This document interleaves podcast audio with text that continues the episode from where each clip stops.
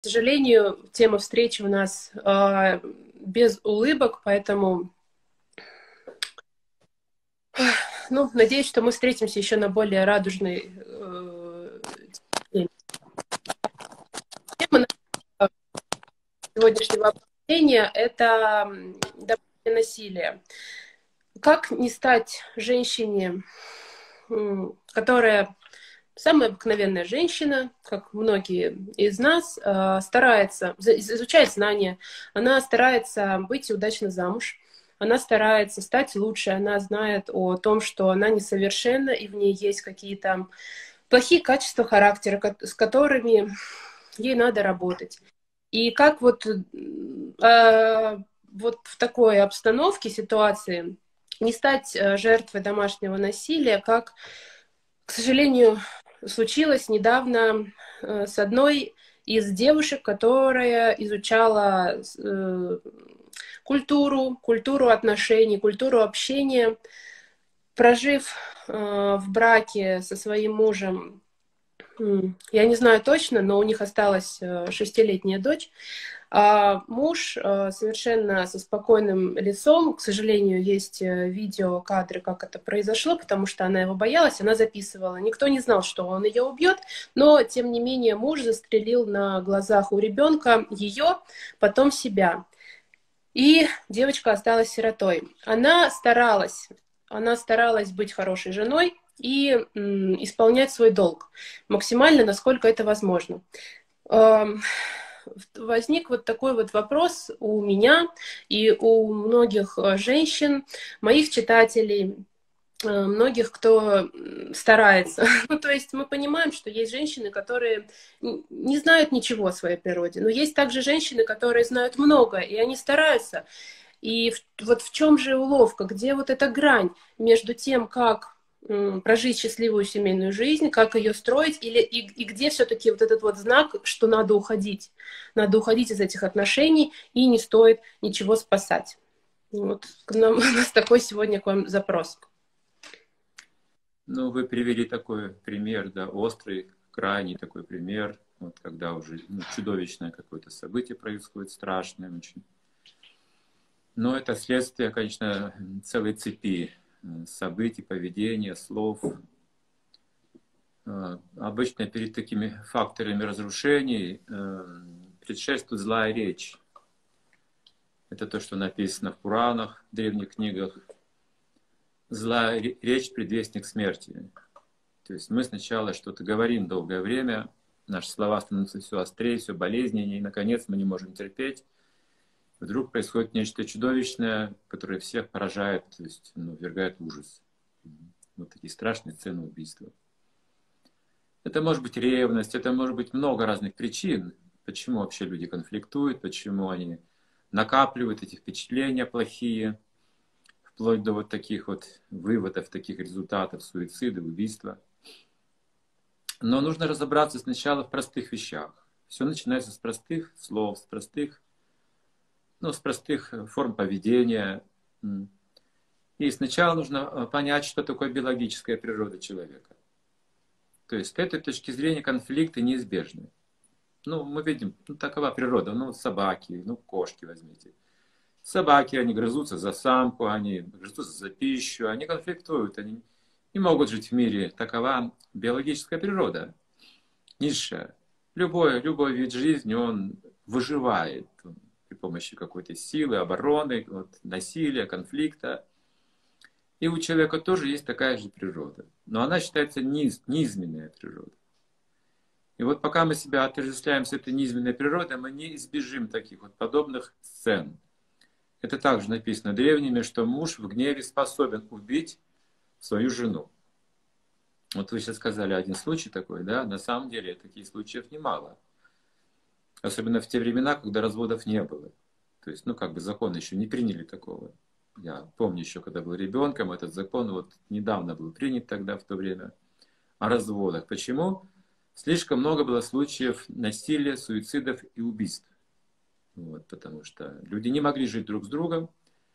Вот, доходило дело до крайности. И они ну, просто отравили друг друга, или убивали чем-нибудь, или суицид совершали.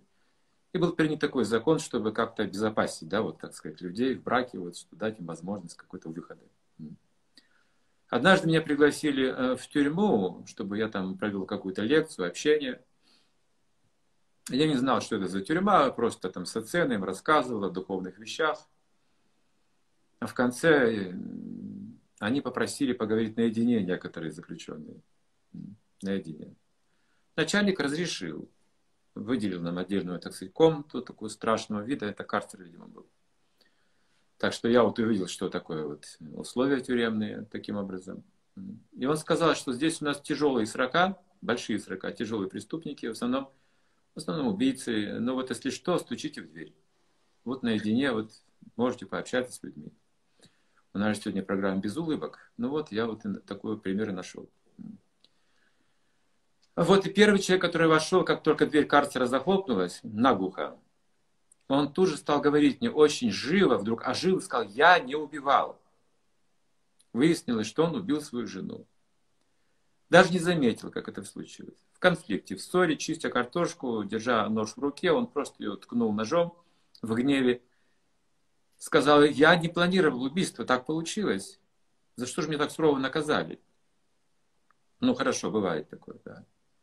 Второй человек вошел, говорил то же самое, я не убивал, я не знаю, как это произошло. Он сжег свою жену. Представьте, то есть типичный случай, подтвержденный древними, что муж в гневе способен убить свою жену. То есть причина этого гнев. Гнев и физическая сила мужчины. Вот, вот он дает им преимущество. С другой стороны, женщина, она не менее сильна, она более сильна, только не физически. Тут уже дело тонкое. У нее острый язык. Она способна боль причинять именно языком.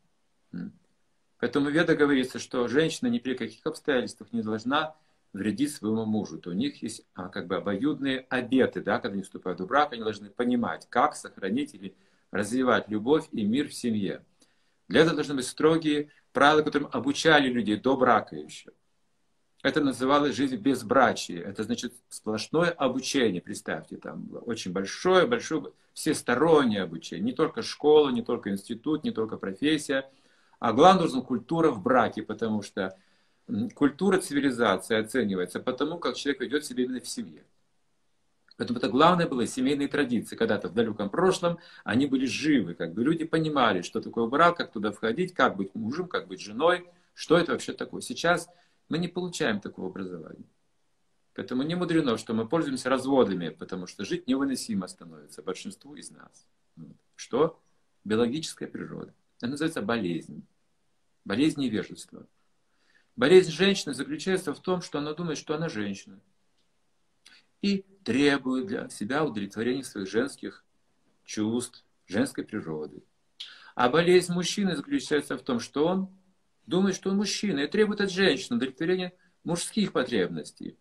А они разные, непонятные, видите, как удовлетворить друг друга, они не знают, они конфликтуют. Они пытаются.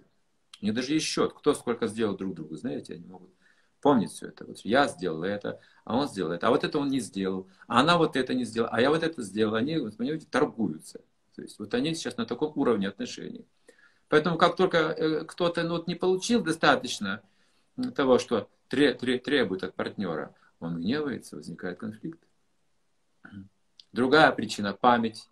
Память оскорблений, память обидных слов. Они живут с этой памятью, не забывают. При следующем конфликте к этому маленькому конфликту помогает всплывать вся предыдущая память конфликтов. И так далее. В конце концов, получается маленький конфликт и убийство. Много всего, оказывается, накопилось. Чаша переполнилась, и вдруг, ну, не убийство, может быть, там травмы какие-то, избиения, опять же, форма насилия. Со стороны непонятно, что, откуда такой сильный гнев, скажем, у людей, но это то, что они накапливают, генерируют в течение своей жизни. Так вот, наша наука заключается в том, чтобы генерировать, накапливать позитивные вещи. То есть не на биологической природе вот этих требований, да, вот желание себя удовлетворить с помощью другого, а при помощи духовной энергии, потому что мы не просто мужчины и женщины, мы же люди, у нас еще есть душа, вот эта душа, мы можем осмыслить свою душу, потом правда быть освящен. Не просто формально, значит, в храме там где-то вот какие-то формальные молитвы, обручальные кольца, обещали, разошлись, потом можно развестись. Нет, нет, нет, нет. нет. Освященный брак означает, люди должны получить просвещение. И обеты никогда не нарушаются в освященном браке. И рождение детей – это тоже священный акт. Это не просто свободный секс в браке. То есть, видите, у нас нет такой серьезной школы. Что же мы удивляемся? Какие улыбки, видите? Мы можем улыбаться только медовый месяц или медовый год, потом мы становимся серьезными, потом мы становимся уже обремененными, а потом даже можем выглядеть несчастными в семейной жизни. И люди нам просто сочувствуют. Да разведитесь вы, разведитесь, слава Богу, не надо ничего, это вот мучить друг друга, да Бог с ним. Дети поймут, да, ну что делать, но вы просто врагами становитесь, даже хуже. Если кто-то из вас бы умер, вы бы, наверное, обрадовались. Вот до, таких, до такой степени, такие чудовищные сцены мы можем видеть. Это вот такое вступление, безрадостное будет у нас э, к нашей программе «Без улыбок». Вот мы следуем названию, следуем традиции. Улыбок сегодня не будет перед Новым годом. Тема тяжелая.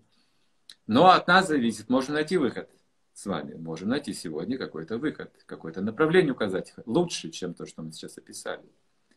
То есть, что мы сейчас сказали? Мы сказали то, что на биологическом уровне это неизбежно, а мы не сможем с этим ничего поделать. Нам как-то нужно подняться выше. Вот Правильно. это, что я сказать сейчас. Понимаю вас, что, в принципе, э, любой э, человек может э, дойти до этой крайности. Ну, то есть чисто теоретически, как бы, тут, видите, вопрос, э, женщины интересуются, как же им избежать этого с конкретным человеком, то есть э, я, например, встречала сейчас, э, изучая этот вопрос, что рекомендуется при знакомстве а, проводить исследование, насколько конкретный вот мужчина спас, может в дальнейшем причинить какие-то жестокие вещи. А правильно ли я вас поняла, что с биологической точки зрения на это способен, в принципе, любой человек? Да. Нет, не, не совсем так. Способен означает, что, ну, например, зачем людей берут в армию? Ну вот война наступила, пожалуйста, бери оружие, да иди сражайся. Зачем же нужна армия? Подготовка, нужно научить убивать. То есть, видите, не каждый сможет взять и убить человека, да, даже врага. Это первый раз, это очень сложно сделать, поэтому необходима как подготовка военная, специальная, чтобы научить человека убивать. Это главная как бы, вещь. Также здесь, чтобы мы уже к насилию да, перешли в браки, уже вот в таких формах общались. Есть целый процесс, видите. А сначала мы не готовы к этому. Мы благоговеем, мы уважаем, мы любим. Нет даже такой как бы, ну, тенденции, склонности. Как она появляется? Вот мы говорим, это действует биологическая природа. Даже мирные люди внешне, ну каждый хороший, понимаете, вот отдельно каждый хороший, отдельно мужчина хороший, отдельно женщина, а вместе они плохие становятся. Вот о чем речь идет. Они а, а, а, взаимодействуют так, что обесценивают друг друга. И есть причина, как это происходит.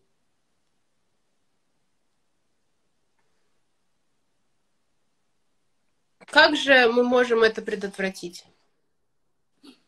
Значит, нужно выяснить нам, в чем же причина вот этого гнева и раздражения в семье. Если обратиться к, опять же, древней мудрости, источникам, к, к великим как бы духовным источникам, а, то там описывается это подробно.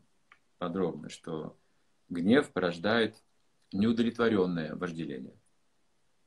Неудовлетворенное вожделение. Если брак основывается только на вожделении, его невозможно насытить, никогда удовлетворить, как огонь невозможно насытить дровами. Оно полыхает и требует больше, больше, больше. Ну вот мы приводим сказку золотой рыбки всегда в этом случае. Да, вот жил старик со своей старухой, видите, и вот это вот желание, они развиваются, они усиливаются, никогда они не уменьшаются, не останавливаются. Вот это вожделение. И всегда гнев. Чем выше эта старуха поднимается по, по, своей лестнице карьеры, так сказать, до дворянства и владычества морская, тем больше она гневается, видите, тем более она неудовлетворена становится. Это называется вожделение. Когда вожделение не удовлетворено, возникает гнев, раздражение, конфликт по всякому пустяку. Поэтому, как мудрые люди говорят, что проблема не в том, что есть Кремль и Белый дом, а в том, что есть вожделение.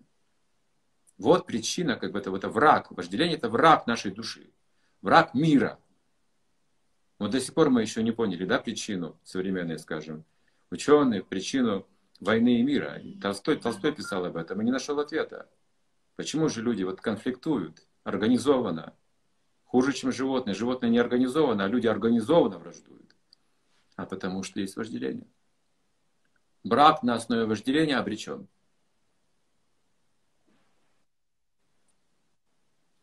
Если э, весь мир э, строится вот на, на основании этого вожделения, да, то есть мы говорим уже про э, целые глобальные системы, такие как э, Кремль, Белый дом, как же вот обычной маленькой женщине справиться вот с этим в своей маленькой семье? Пока она себя отождествляет с маленькой беззащитной женщиной, она ничего не сможет сделать. Она может только плакать и жаловаться. Вот в этом как бы ее слабость духа. Ой, у меня вот такая вот природа биологическая, да, и вот слабая маленькая женщина. Пожалейте меня. Нет, ты душа, ты не женщина, ты очень сильна, духовно. Духовно мужчина и женщина равны, а материально не равны. С материальной точки зрения не равны, нет равенства, потому что женщина более требует защиты, чем мужчина. Мужчина свободнее ее. То есть женщина глубже находится в материальной природе, ее чувства глубже, ее желания глубже материальные. Она эксперт в материальной области больше, чем мужчина. Вот эта ее чувствительность и глубина также как бы и слабостью ее является, потому что она больше подвержена как раз вот этой, через чувствительность негативным а, а, травмам, психологическим травмам. Женщина в 9 раз глубже, тоньше мужчины по тонкому измерению а физически сильнее мужчина. И в принятии решений тоже очень силен. То есть у них психология разная совершенно. Поэтому как бы женщина имеет свою силу, вот эту чувствительность, но в этом ее и слабость. Также у мужчины есть разум, а есть чувство, в этом есть преимущество, и есть слабость, потому что его чувства, когда вспыхивают, разум устраняется. Видите, это уже не мужчина, а придурок называют в народе.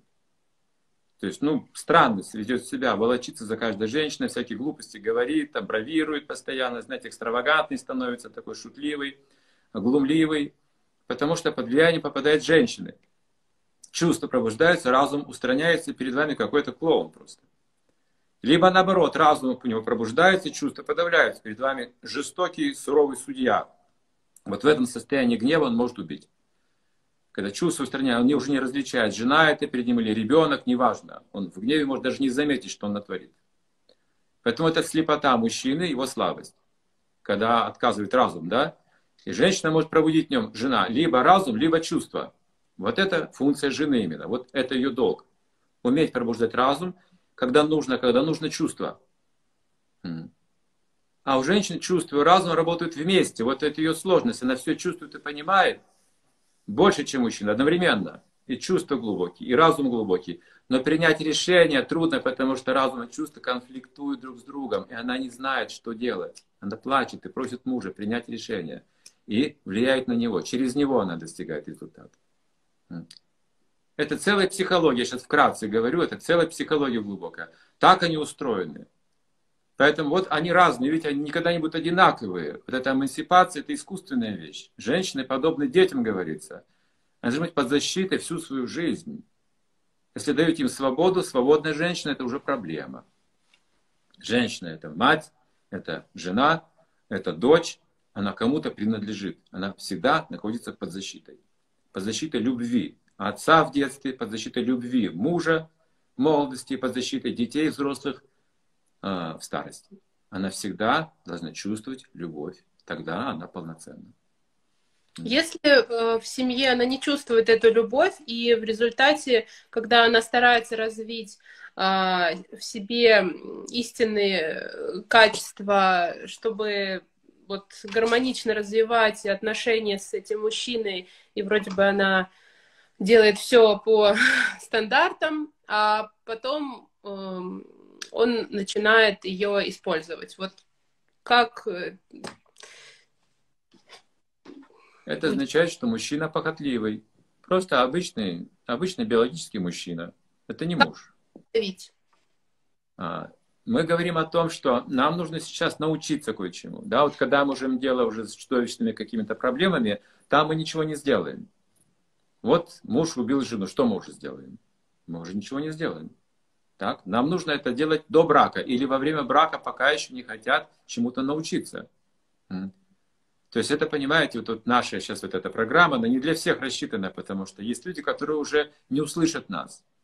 Они просто ненавидят и уже даже и слышать не хотят о каком-то, знаете, продолжении существования совместного. То есть мы этим людям не поможем.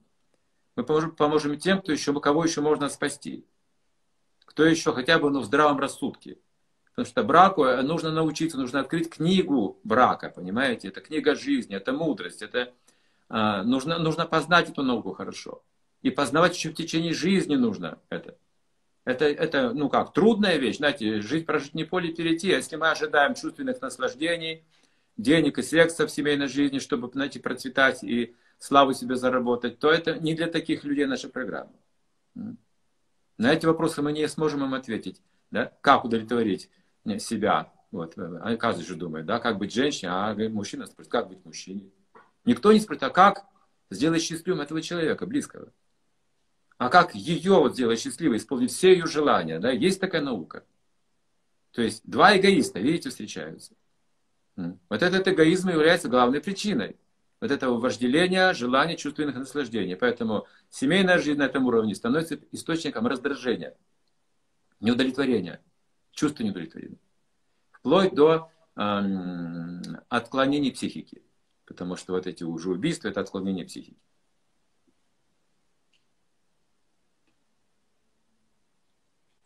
Как женщине, которая э, слушает э, нас, и у нее в семье все хорошо, ну, я не говорю про крайности, да, и, э, но при этом она слышит фон в социуме, и э, в социум ей говорит, каждый там мужчина, на самом деле он абьюзер, и там, ну, допустим, не каждый, или там вот ты с абьюзером живешь, да, сейчас это очень такая...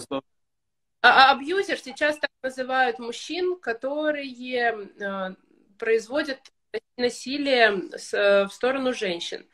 А. Э, то есть женщина жертва и э, мужчина абьюзер. Но на самом деле это не только бывает э, к мужчине относится, бывает наоборот. Но вот есть жертва и насильник, так сказать. Как женщине избавиться вот от страха, который нагнетается со стороны социума, и в то же время, как вовремя ей распознать, что она находится не в безопасности? Все находятся в опасности, я вам скажу по секрету. Это вопрос только времени. Есть люди, которые живут как бы хорошо, в принципе, но не все так плохо, как мы сегодня описываем, это крайние меры вещи описываем, рассуждаем, да, бедственное положение. Но есть люди, которые живут э, всю жизнь, есть такие браки, как-то они вот умеют общаться через запас э, благочестия. Обычно они наделены определенной добротой какой-то по отношению к миру. Вот эта доброта их держит вместе. Либо они вместе в творчестве очень поглощены какой-то деятельностью, помогают, как, скажем, Сальвадор Дали и Гала. Они до старости глубоко были вместе, пока Сальвадор Дали не оставил творчество уже в преклонном возрасте. Представьте, Гала, уже будучи старухой, она решила отказаться от него и найти другого партнера, потому что ее смысл был именно вдохновлять его на творчество. Вот, вот их творчество объединяло, допустим, такая цель. Это слава были, это были деньги. И Гала себя чувствовала, что именно она вот причина успеха и развития такого великого таланта. Но как только он потерял интерес к творчеству, она потеряла интерес к нему. Вот. То есть есть какая-то причина, связывающая их, да, в творчестве или, может быть, в деньгах. Может быть, они обладают большим состоянием, и развод ну, нежелателен для их состояния. Тоже будут вместе, но будут позволять друг другу иметь любовников и любовниц. Вот, вот есть такие еще браки тоже. А есть добродетель, когда люди заботятся о детях, о будущем, как бы о будущем страны или вообще там, ну, человечества есть такие люди, они уже брак рассматривают по-другому. То есть разные виды брака. А сегодня мы говорим просто о, об обычных людях, которые хотят ну, наслаждаться жизнью и не знают как. То есть это такой вот уровень, бытовой уровень. Мы сегодня говорим о бытовом уровне, да, потому что на самом деле изначально брак это династия, это традиция. Это не бытовой уровень. Это великая ответственность за потомков. И они знали, как создавать этих потомков, как рожать таких потомков, как воспитывать таких потомков. Это царские династии были, дворянские династии были, еще другие были, еще ранее арии были, это великий был народ, знаете, до сих пор у нас остались эти книги от той цивилизации, на которых мы учимся, арийские цивилизации, которые понимали, что такое брак, что такое смысл жизни, то есть но сегодня что мы хотим? Надо разобраться, о каком браке мы хотим говорить. Где просто нам удобно жить, как бы, достаточно денег, достаточно чувственных удовольствий комфорта, либо мы, у нас какие-то еще более высокие цели есть. Ведь брак творится на небесах на самом деле.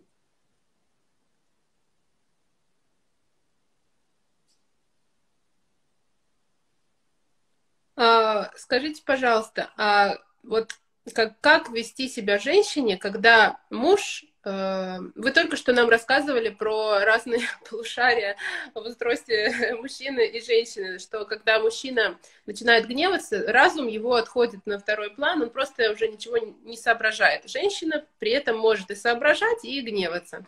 Как вести себя женщине в тот момент, когда у мужчины происходит вспышка гнева? Вот, хороший вопрос. Ну, вообще, э, для женщины описывается пять ролей – если она освоит пять ролей в браке, она будет успешна. То есть это вообще идеал женщины для, для любого мужчины. будет то, что я сейчас расскажу, пять ролей. Вот э, первая роль это мать.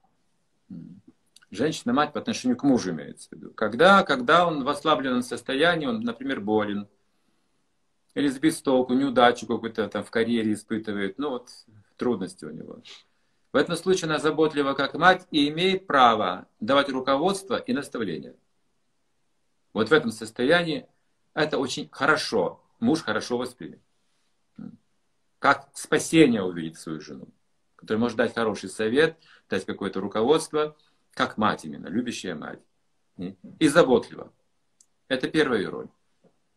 Вторая роль – это роль м-м, сестры. А, нет, первая роль это жена вообще, жена, простите. Жена означает, что она вот вдохновляет мужа на великие дела. Это главная роль жены. На великие дела. Это ее главная роль. Мать заботлива. Сестра. Эта роль э, предназначена для того случая, когда муж, забывчивый муж, забыл уделить внимание достаточное жене. Например, забыл поздравить с 8 марта. Ну, всякое случается, знаете. В этом случае, если вот такой казус случился, она ведет себя как сестра, которая довольна любым вниманием брата. Вот представьте себе, сестра, вот у нее такая природа. Брат может, ну, просто незначительную вещь какую-то подарить или извиниться, что вот не поздравил сейчас, потом. И она будет абсолютно счастлива. Я своей сестре подарил однажды на день рождения шариковую ручку, изгрызанную, с остат, остатком пасты. Это тогда, знаете, была редкость. Мне было жалко же дарить. Я вот, ну, обгрызанную не жалко было. И там еще осталось пасты чуть-чуть. Ну, вот это я ей подарю. Я младший брат. И она была очень счастлива, всем показывала подарок, гордилась. Вот, если бы я жене такой подарил бы на день рождения, знаете, было бы проблема, да? Но если такое все-таки случилось, да, вот жена как сестра ведет себя. И вот когда муж в гневе, вообще жена не должна его гневить, не должна говорить таких слов, которые приводят его в гнев, так написано. Не должна вредить ему языком. Должна вовремя остановиться. Не так, что он гневается, она продолжает давить, продолжает язвить. И вот тогда он попадает в гнев. И когда он попадает в гнев, она становится как дочь, послушна и смиренна перед ним. И на последнем месте, на пятом месте ее функция – это любовница. Это привлекательная женщина. На последнем месте, поймите, не на первом месте.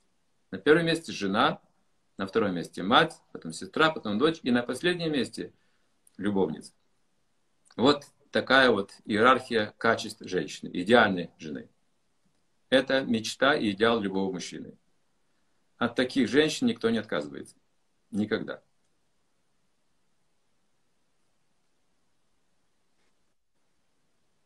Эм, спасибо большое. А, скажите, пожалуйста, э, как вот так получается в нашем мире, что люди интеллигентные, даже, то есть я сейчас не говорю о людях невоспитанных, то есть, а, например, в моем окружении, ну, редко встречаются даже такие люди. Но есть интеллигентные и приятные, очень... Они могут, они могут работать в сфере культуры, в сфере образования, но потом они в какой-то момент убивают друг друга. Как так получается, что даже когда человек э, светлый, добрый, он может э, превратиться вот... Э... Ага, кажется, это Он может, может превратиться, может, вы абсолютно правы. Каждый человек может превратиться в какого-то монстра, понимаете? Дело в том, что чем да, опасно вот. вожделение? Не просто гнев, да, не просто гнев. В чем же опасность самого гнева? Гнев затмевает память. Вот в чем опасность гнева. Вы просто забываете, кто перед, перед вами. Жена или ребенок, или отец, или мать, если вы в гневе, в сильном гневе. Просто все сносите подчистую, что под руку попадется. Вот это называется гнев. Вот в чем опасность. Поэтому даже культурные люди, да, они воюют все равно же, война же есть. Туда идут и культурные люди, и специально даже образование получают военное. А там что? А там мы должны забыть все хорошее. Это враг. То есть в гнев. При помощи гнева это делается. Если необходима война, то нужен гнев. Если нет гнева, войны не будет. Вы будете просто помнить, что это не, не просто враг, это человек, у которого есть тоже семья, есть душа, есть сердце, есть дети, есть родина, есть свое образование, и вы не сможете убить такого человека с такими мыслями. Вам нужен гнев, чтобы забыть все это. Просто злостный враг, все хорошее вы забываете. Вот это гнев. Поэтому войны – это организованный гнев именно. Также и в семье происходит. Если гнев наш постепенно накапливается, как мы сказали, да, день за днем или год за годом, в какой-то момент мы забываем все хорошее. Просто видим друг друга и испытываем ненависть от одного вида. От любви до ненависти как раз вот один шаг, говорится. Это гнев, природа гнева. Спасибо вам большое. Вы сегодня очень, э, очень обширно, с разных точек зрения раскрыли нашу тему. И я бы хотела вас попросить э, в завершение э, дать ключик. Как же нам прожить жизнь без гнева? Куда его девать? Хорошо, раз вы просите. Так, очень, дорогие. очень очень. Дорогие друзья, я все-таки хочу ну, что-то хорошее оставить да, вот от этой встречи, не просто тяжелые какие-то примеры или приговор, да, что мы все плохие, что мы все как животные. Нет, нет, нет. Я хочу призвать вас к образованию. Семейные вы люди, или готовитесь вступить в брак, или уже испытываете трудности какие-то, неважно. Займитесь образованием в этой области.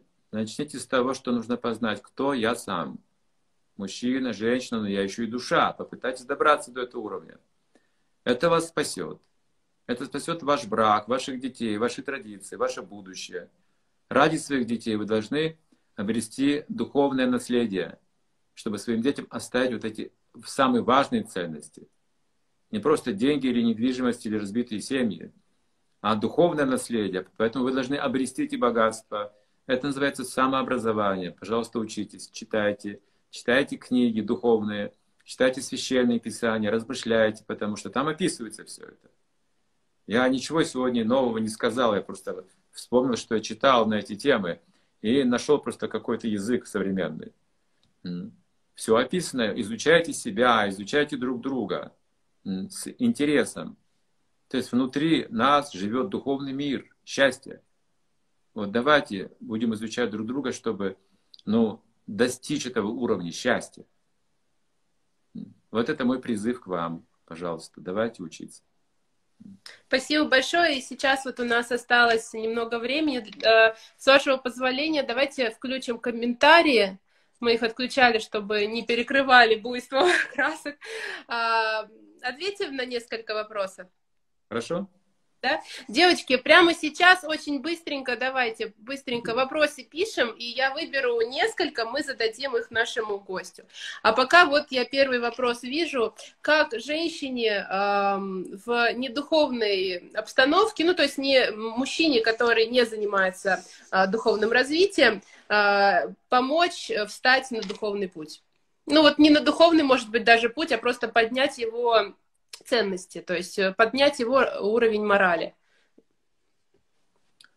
Ну, есть такие мистические приемы, магические приемы, как это сделать, я сейчас скажу несколько методов. Как умиротворить мужчину, скажем, в семье, если он раздраженный, там, гневается, там, грубый становится иногда. Я думаю, каждая женщина сталкивается с грубостью мужа регулярно. Это в его биологической природе, жесткость. Это трудно переносить женщине. Но пробудить добродетель в сердце можно у любого человека. Нужно просто знание. И один из методов очень сильных – это освященная пища дома. Вы же готовите на кухне, все женщины, как правило, готовят что-то. Так вот, пожалуйста, готовьте пищу освященную, освещайте ее. Вот. Сейчас я в детали не буду вдаваться, вы, может быть, найдете потом, как это конкретно сделать. Но одну вещь скажу, что пища освещается только когда она вегетарианская. Мясо – это как раз источник агрессии. Если вы хотите умиротворить атмосферу в доме, готовьте вегетарианскую пищу и освещайте ее. Вот это магическое, магическое средство. Непосредственно сразу в сердце проникает вот это благостное состояние любви, умиротворения. То есть такая пища возвышает отношения духовные в семье. Вот таким методом можно постепенно изменить ситуацию к лучшему. Один из методов. Спасибо большое. Вот у нас э, я выбрала вопрос достаточно интересный. А, мужчина утверждает, что, э, возможно, он даже не утверждает, сама женщина мне написала, что как же э, ограничить э, гнев, если вы говорите ограничить секс, а ведь секс является разрядкой гнева. Ну, то есть, если мужчина занимается сексом, то он освобождает себя от гнева, который потом не выльется на жену, гипотетически. А. Верно, верно, верно. Если нет ничего, кроме секса, тогда только таким путем. Ну, а с другой стороны, сексуальная жизнь, нерегулируемая правильным образом, она присыщается. То есть привыкают партнеры друг к другу. Привыкают, и нет той остроты ощущений. Поэтому муж смотрит на других женщин. Вот что происходит а, в развитии сексуальных отношений. Также и с женщиной происходит, она поддается влиянию чужих мужчин. Вот что происходит. Поэтому, когда мы говорим ограничить сексуальную деятельность, имеется в виду, что нужно ее сублимировать, возвысить, трансформировать. То есть есть занятия, занятия на более высоком уровне. Это творческие моменты, это духовные моменты отношений между супругами, которые, может быть, они никогда в жизни не соприкасались с этим. Видите, в чем дело? Только на уровне секса и денег, устройства жизни и развлечения по интернету или где-то еще в каких-то кинозалах или других зрелищах. Вот это современная жизнь. Она и сеет вот эту недовлетворенность и раздражение в итоге. Это вопрос времени и пресыщения, а потом все это надоест. А вот как чувства сохранить свежими, юными, молодыми, острыми, новыми, вот это мы не знаем. Поэтому здесь нужно не просто ограничение сексуальной жизни – а трансформация, мы говорим, то тут нужно духовное усилие принять. В жизни еще нужно принять духовную энергию. Вот тогда будет оправдано это ограничение. В другом случае это невозможно. Без духовной поддержки никто не сможет контролировать сексуальную энергию. Это не дано человеку. Это свыше дается, через дух. А, спасибо большое. Вот такой вот вопрос. А, какую а, роль должна выполнять девушка на этапе знакомства с мужчиной? Речь идет, э, я так понимаю, про пять ролей, которые вы перечислили. Правильно ли я понимаю, что они, они для жены, до, то есть уже после замужества? А как же девушке вести себя до замужества? Какую роль выполнять? До замужества никто не должен вступать в сексуальные отношения. Это главная вещь. Иначе они не смогут познать друг друга. Сексуальные отношения покрывают их истинную природу разума. Они могут не знать друг друга, занимаясь сексом долгое время даже. И не понимать друг друга. Ослепляют. То есть это западным психологам давно уже известно. Они именно обучают молодоженов или до брака людей именно с таким условием, что месяц обучения, этот месяц вы не вступаете в сексуальные отношения, иначе мы не беремся вас обучать. Вы не сможете понять друг друга. Вот, поэтому а, у, у женщины пять ролей, у мужчины три роли должны быть. Она должна выяснить, готов ли он три роли исполнять. А он выяснит, да готов ли на пять ролей исполнять. Вот и все. Три, три роли, э, повторите, пожалуйста, их. Три роли мужчины, великого человека. Мужчина – это великий человек, должен быть. Первая роль – знать цель жизни. Обязан. Иначе не станет великим человеком. Бесцельная жизнь просто ради денег и удовольствия не является великой жизнью. Нужно знать цель, конечную цель жизни. Так. Вторая роль – это бесстрашие, не бояться идти к этой цели. И третья роль – это щедрость. Жадный человек не может быть великим, трус не может быть великим, и мужчина, не знающий смысла и цели жизни, не может быть великим. Женщина выясняет именно эти три вещи, убеждается в этом. Вот с этих трех сторон изучает его. Есть ли у него высокая цель жизни у этого человека? Насколько он а, решителен идти к этой цели? Не просто да, обохвалиться. И насколько он сможет жить, прожить, жизнь прожить щедро, с благ, принося благо другим людям. Не только своей семье и самому себе, а, а благо всем другим людям. Вот для женщины это самый важный критерий выяснить мужчине. А мужчине нужно вот увидеть себе такую помощницу, вот в пяти этих ролях. И все, и будет прекрасно, гармонично все. Это великий союз будет. А, спасибо большое. Вот здесь вот э, девушки пишут, что у нас в ситуации, которая в самом начале я рассказала, там женщина пострадала э, до уровня смерти от рук мужа.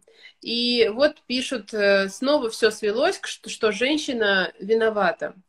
А, я здесь хочу дать свой комментарий о том, что мы как раз-таки говорим, что все зависит от уровня в взаимоотношений в семье и том уровне, на котором вы их строите. Подскажите, пожалуйста, вот как вы бы, э, что, что бы вы сказали вот на, именно о том, что женщина виновата? Это, нет, это утверждение неправильное, что женщина виновата или мужчина виноват. Потому что в этом случае говорится, они не ведают, что творят оба. То есть, То есть э, э, как сказать, вот надо это акцентировать, мы не говорим о том, ни я, ни Александр Геннадьевич, что женщина виновата. Такой фразы не звучало у нас в эфире, пожалуйста, имейте это в виду. Правильно, да. Яков? Да, это странно немножко, странно, да, что мы никого не должны, мы это не суд, да, мы, мы не судьи здесь, чтобы кого-то обвинять. Мы с другой точки зрения. Судьи, они найдут, кто там виноват по закону. Это не наше дело, это юриспруденция решает. Муж убил, конечно, его осудят. Вину, вина у него будет на нем. Кто-то скажет из э, тех, кто защищал мужа, что она тоже в чем-то виновата. Это не наша тема. Наша тема, что они не ведут, что творят. У них нет образования у людей. Поэтому виноваты сейчас все. И общество виновато, и люди виноваты. Понимаете, что мы так организованы плохо что мы утратили все эти ценности. Вот о чем сейчас речь идет. Было бы глупо сейчас кого-то обвинять конкретно. Вот такой вопрос пришел. Как можно помочь мужу, который встал на духовный путь, у него есть определенные принципы моральные, духовные, регулирующие, но в какой-то момент он стал их забывать и стал их нарушать. Как женщина может помочь в этом, в этой ситуации? Да, как раз женщина может, именно жена, жена может помочь в этом, потому что она может ему напомнить о высшей цели жизни, которая у него есть. Вот он, бывает какие-то какой-то моменты слабости у человека, и вот он раньше был сильным, сейчас ослаб. Вот а как, как раз роль, роль матери. Как ей это сделать? Как, как она будет услышана им? Ну, прежде всего, она должна сама следовать вот этим принципам, стараться. А, обсуждать с ним эти темы, задавать ему вопросы, допустим, вовлекать его вот в, этот, в эту трансформацию, да, возвысить его мысли, может быть. Вместе что-то читать, вместе что-то слушать, вместе что-то обсуждать. Это вопрос именно общения духовного. Приглашать гостей духовных в дом, которые вдохновляют. Вот таким путем она может помогать. И сама, и через кого-то. А, спасибо большое. Вот такой вот вопрос касаемо детей. Если мужчина проявляет агрессию к, к детям маленьким, а стоит ли оставаться в союзе с таким мужчиной? Ну да, это плохой союз. Сегодня мы о плохих браках говорим. Опять же, сейчас кто виноват будет вопрос встанет. Мы не хотим никого судить сегодня. Да, мы не судим. Смотрите, да, как просто... же 18-летняя все-таки вот ей уходить или что-то менять? Конечно, конечно, уходить. Нужно уходить. не то, что разводиться, а на расстоянии побыть какое-то время. Ограждать ребенка. Ну, конечно, но иначе что это за воспитание будет? Если ребенок испытывает агрессию отца, это что же за воспитание будет? Это уродство какое-то в итоге получится. Поэтому да, тут нужно уйти на расстояние, удалиться на какое-то расстояние от мужа.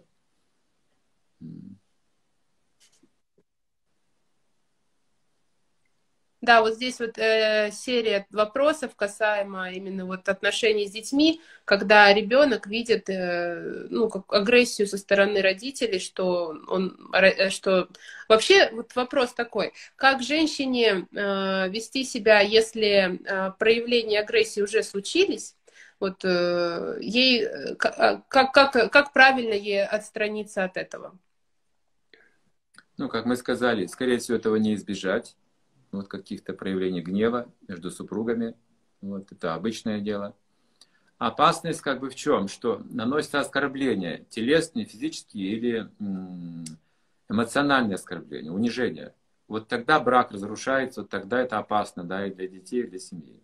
Когда просто конфликтуют, там, ссорятся, допустим, кричат друг на друга, не оскорбляя, это не имеет большой опасности, разрушительной силы нет в этом.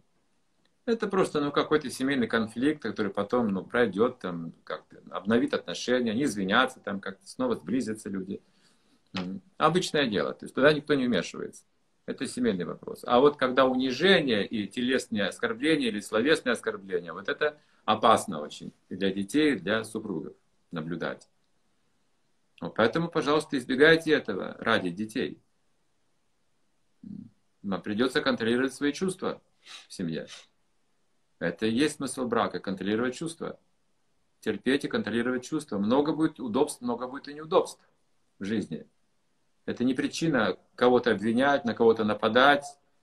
Нет, нужно терпеть и улучшать свое существование вместе. Заботьтесь друг о друге. Так эта любовь развивается, углубляется через заботу. Спасибо большое. Подскажите, пожалуйста, вот вопрос. А как э, простить родителей, которые э, причиняли насилие и агрессию в детстве? Тут девушка пишет, что вроде бы понимает разумом, что это были эмоции, и разумом она вроде прощает, но в душе все равно есть боль. Вот правильно сказано было, что в душе, видите, остается проблема. И разум как бы уже понимает это, и опыт человеческий понимает это, и а, а, обстоятельства понятны, а в душе остается. Вот Душа освобождается от этих впечатлений, только обратившись к Богу. Иначе невозможно. Можете понять, что все как бы справедливо было и понятно, а все равно боль остается. Пока душа не обратится к Богу, мы не очистимся вот от этих негативных глубинных самскар и впечатлений.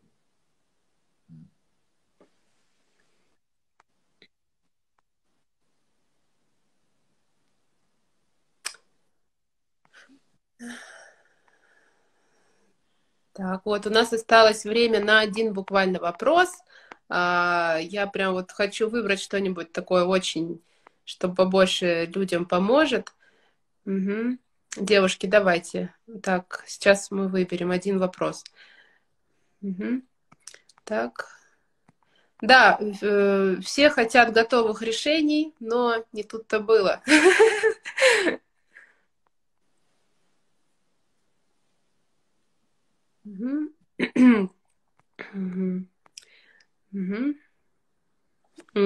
Где грань между гневом и психической патологией? Как женщине самой определить это в их отношениях? Где все-таки это уже псих, а где это еще гнев? Да, да. Есть э, гнев праведный, а есть гнев, обычный эгоистический гнев, когда человек отстаивает чисто свои личные эгоистические позиции какие-то. Вот это отклонение психики. Или называется эгоцентризм еще называется, эгоизм. Когда человек ставит в центре себя, все больше и больше борется за власть. Кто в доме хозяин? Слушай меня. Кулаком стучит, кричит. Вот. Орет просто. Начинает бить потом.